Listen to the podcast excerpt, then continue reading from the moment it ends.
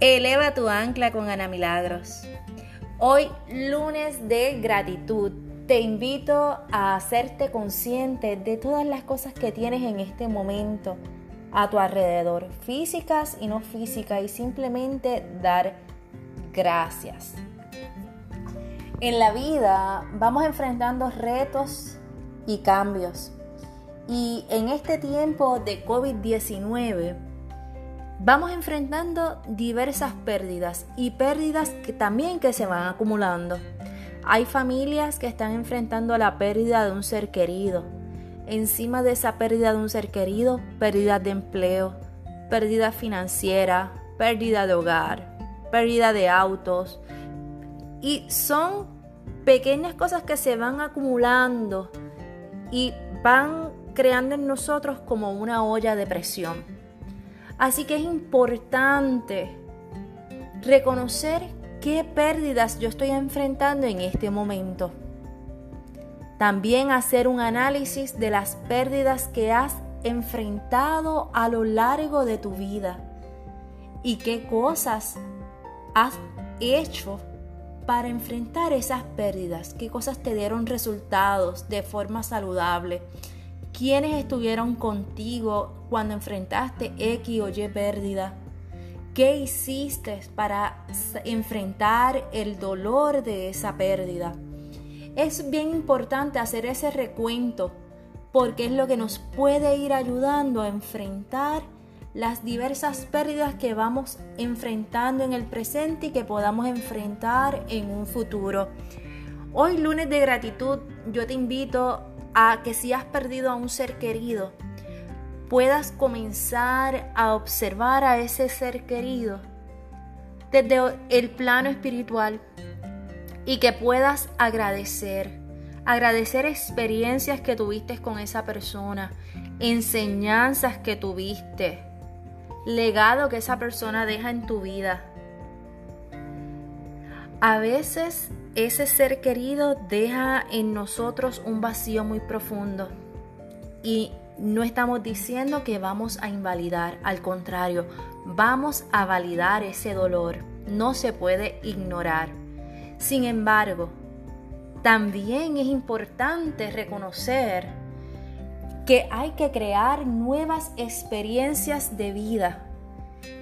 Cuando decidimos el cerrar ciclos, tras la muerte de un ser querido, tras la pérdida de algo material, tras la pérdida quizás de ilusiones, de sueños, de metas. Es importante ir agradeciendo en el transcurso para ir cerrando ciclos de una forma saludable y poder reinventar nuestra vida. Es importante que hoy hagamos un detente y podamos reconocer qué queremos agradecer, ya sea del trabajo que perdimos, ya sea del ser, del ser querido que físicamente deja de estar con nosotros. Sin embargo, hay un reencuadre de ese ser humano. No está físicamente con nosotros, pero siempre va a estar en nuestra mente y en nuestro corazón. Y ahí es buscar la forma de honrar la memoria de ese ser querido. En este tiempo de COVID-19 las pérdidas físicas de nuestros seres queridos duelen más porque posiblemente no puedes abrazar a los seres queridos que tú quieres.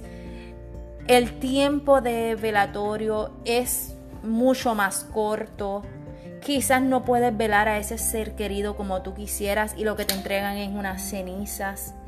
Lo importante es que sepas que sea la forma en que haya muerto ese ser querido, sea el proceso que hayas pasado para velar o enterrar a ese ser querido o te hayan entregado las cenizas, el tiempo del COVID-19 tiene un tiempo final.